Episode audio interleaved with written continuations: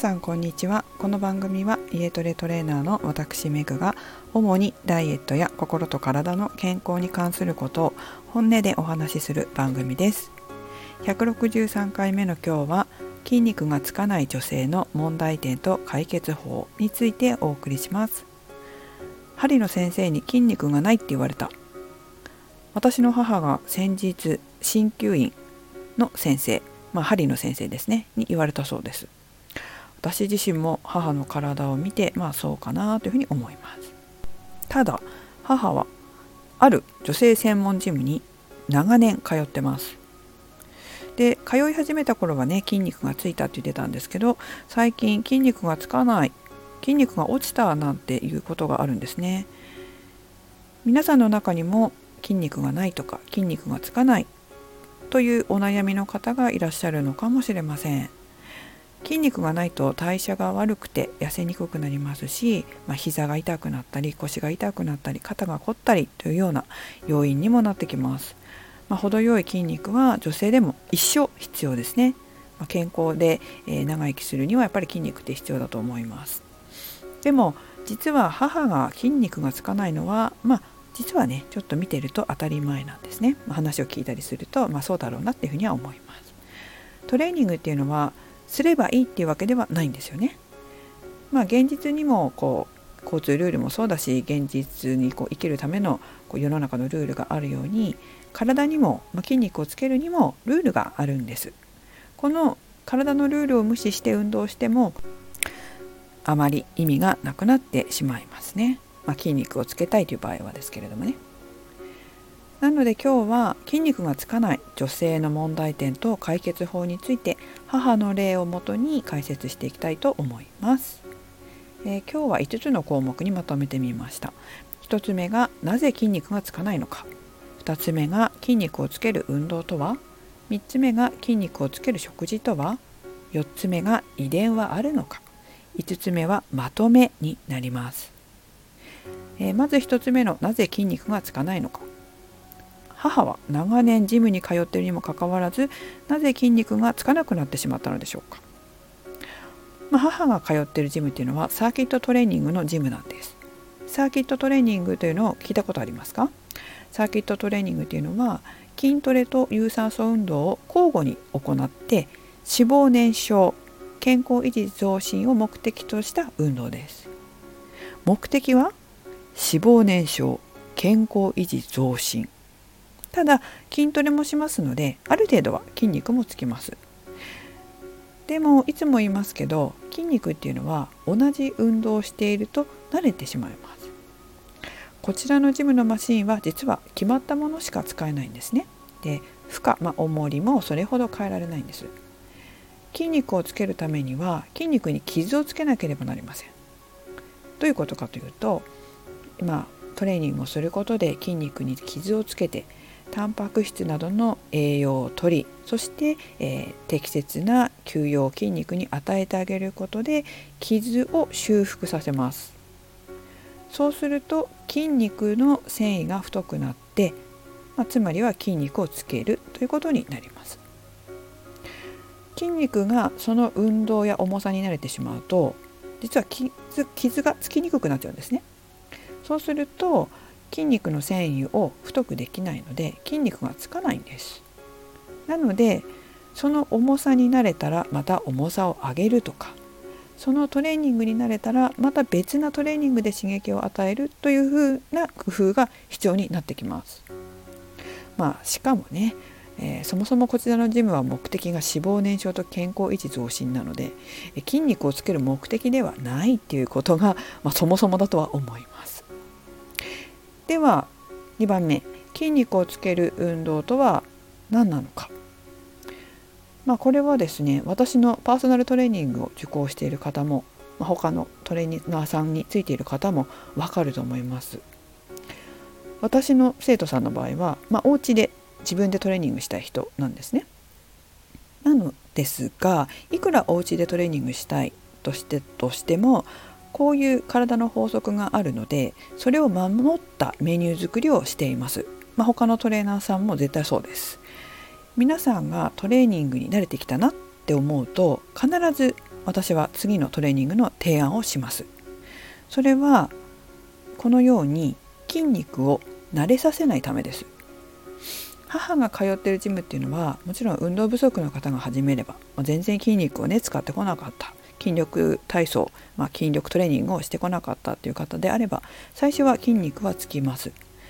だけどもやっぱりどうしても、まあ、決ま決まりがあるというかそのジムのもうマシン決まっちゃってますしやることも決まってるのである一定までです。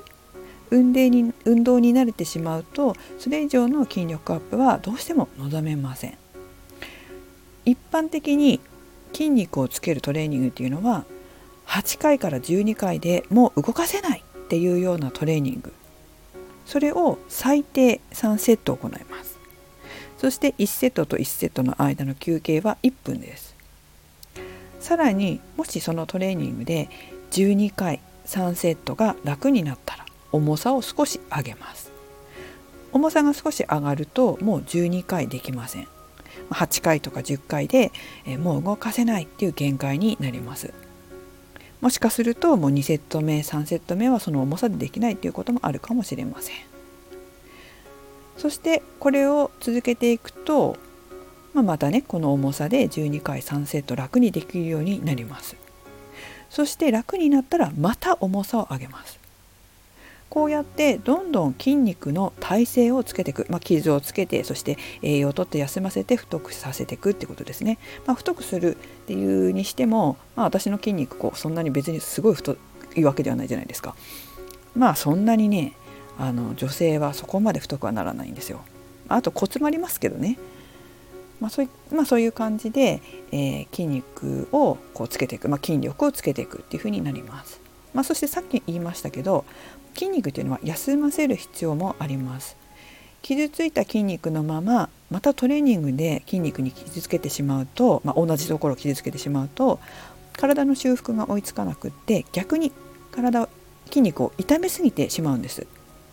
なのでトレーニングとトレーニングの間はまあだいたい48時間から72時間程度間隔を空けて筋肉を休ませましょうっていうことが大切です。私の場合はまあ私の場合ですけど現在はま修復に3日かけるとちょうどいい感じで次のトレーニングに臨めます。逆にですね休ませないで筋トレできる状態っていうのは筋肉に傷がつくほどのトレーニングになっていない可能性があります。これでは筋肉が太くならないんです。もし毎日できてしまう毎日楽にできてしまうようならそれは筋肉をつける目的のトレーニングとしては理にかなってません。それからトレーニングを休んでしまうと筋肉がまた細くなっていきますので何よりも継続が大事になってきます。目安は1週間以上空けないことですね。続けないとやっぱりダメなんですよ。まあ私の場合もこうやって体の法則に従って、えー、トレーニングを行ってきたのでちゃんと筋肉がついて、えー、太りにくい体になりました。なので母もねこういう同じようなトレーニング方法が必要なんですけれども今現状ではそうなってないっていうことですね。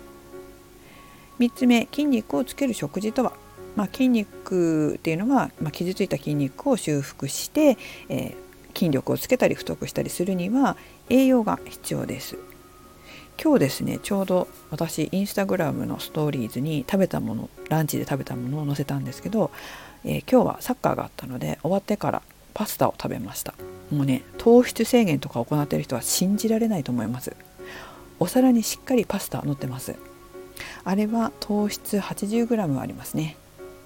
えー、でもですねそもそもサッカーっていう比較的ハードな運動が終わってからなので、まあ、筋肉も結構使いますよね。筋肉っていうのはタンパク質だけでできてるわけではないんです。例えば筋肉にはグリコーゲンという形で糖質が蓄えられてます。運動する時に、まあ、体を動かす時にこのグリコーゲンって使うんですよ。まあ、えーと、エネルギー源になるわけですね。でそれ使ったらその分できるだけ早く補給する必要があります。なんでかっていうと人間の体はこの糖分が少なくなってくると体にね糖分がエネルギーとして使える糖分が少なくなってくるとなくなってしまうとっていうかね筋肉を分解して糖質に変えて体を動かすエネルギー源にするからです。まあ、これも法則ですよね、まあ、等申請って言いますけれども、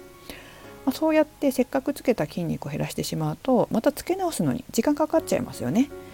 それはもったいないし無駄だなっていうふうに思います。なので、まあ、運動後は、まあ、最近は諸説ありますけれど一般的にはタンパク質と同時に糖質も補給する必要があると言われてます。私自身はやっぱ長年のトレーニングの経験から、えー、自分自身もタンパク質と同時に糖質も必要だなと感じています、まあ、その方が筋肉がつきやすくて痩せやすい体になりますね。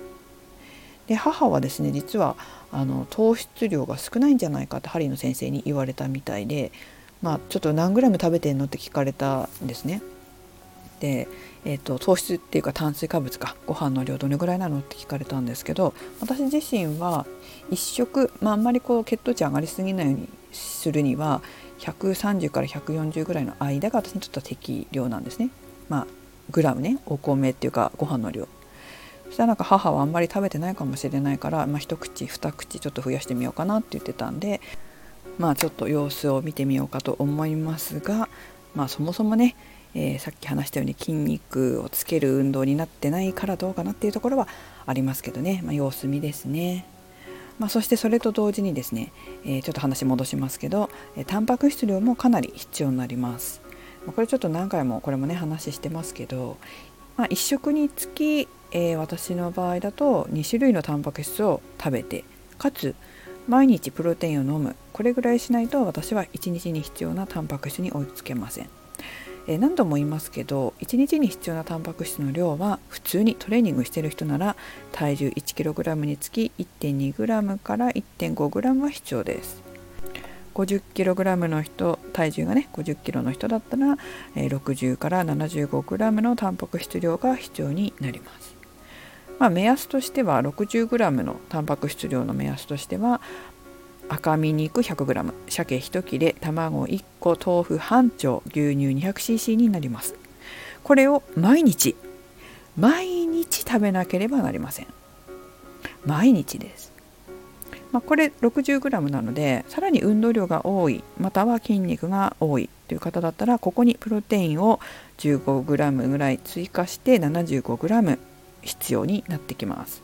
まあ、実はこれは私が目安にしている毎日のタンパク質量になります。まあ、プロテインを含めてですね。これを毎日毎日毎日毎日このぐらいタンパク質を食べないといけないよっていうことです。もうこれはマストになります。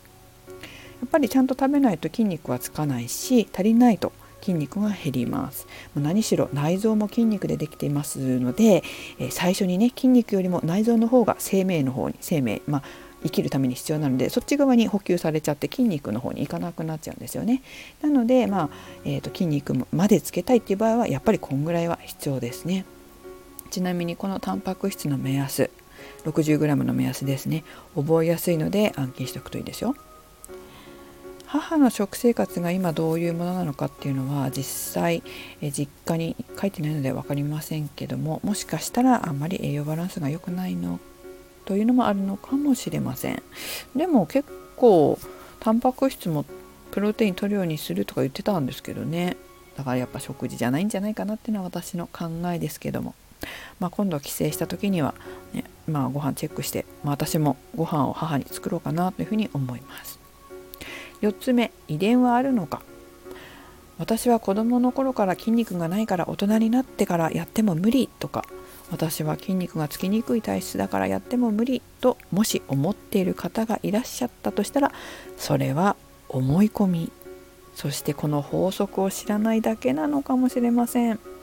どうしてかと言いますと私自身がそもそも子供の頃から何の運動もしてこなかった。筋肉とは無縁の人の代表みたいな人間だからです。でもこうやって筋肉がついている筋肉まあ普通に腕立て伏せもできますし腹筋もできますしねサッカーしてもどこも痛くないですし膝を痛めることもなければね怪我することもないそれはやっぱりちゃんと筋肉がついて、えー、ちゃんと体を守るだけの筋肉があるからっていうことですよね。まあこういう筋肉をつけるトレーニングとか食事っていうのを体の法則に従って行えば誰でも筋肉っていうのはつきます。この私でさえついたんですからでももし筋肉がつかないっていうならやっぱり何かね法則に従ってない可能性があります。それからですねメンタル面でこういう思い込みとか信じ込みを自分で作って無意識になってしまってるっていう可能性もあります。そうするとどうなるかっていうと無意識に筋肉をつけない行動をとります。この場合は心理カウンセリングで心理的なアプローチをする必要があります。心の奥底で筋肉をつけたくない理由とか筋肉がつくデメリットもしくは筋肉がつかないメリットを感じている可能性が高いです。例えばですねか弱い方が優しくしてもらえるとか筋肉がない方が女性らしくてモテるとか男性は弱い女が好きとかまあちょっと一例ですけどこういうふうな何かねもっと深いものがあるんですけどこういう信じ込みがある場合はそれを取り払う必要がありますのでこういう場合は是非心理カウンセリングをご受講ください。はい最後まとめになります、まあ、体の法則に従った筋トレを継続する。筋肉がつく栄養バランスの良い食事を毎日する。適切に休養する、まあ、これが何より大切です。運動栄養休養。普段言われていることっていうのは、まあ、具体的にはこういうことなんですね。ただ注意してもらいたいのは中には筋肉がつきやすいタイプの方タイプの女性がいて私と同じようなトレーニングをすると男性のようにムキムキになってしまう女性もいます。その場合はその方の理想の体型にももちろんよりますがまた違った運動メニューが必要になることがあります、まあ、筋肉をつけてムキムキになりたい女性もいますのでその場合はやっていただいた方がいいと思います。まあでもねそんなに多くないんですよ。筋肉がつきやすいタイプの女性っていうのはね、えー、今日はですね私の母や私のように一般的な女性に向けた筋肉のつけ方の解説になりました、まあ、何か一つでも参考になれば幸いです。最後までお聴きいただきありがとうございました。メグでした。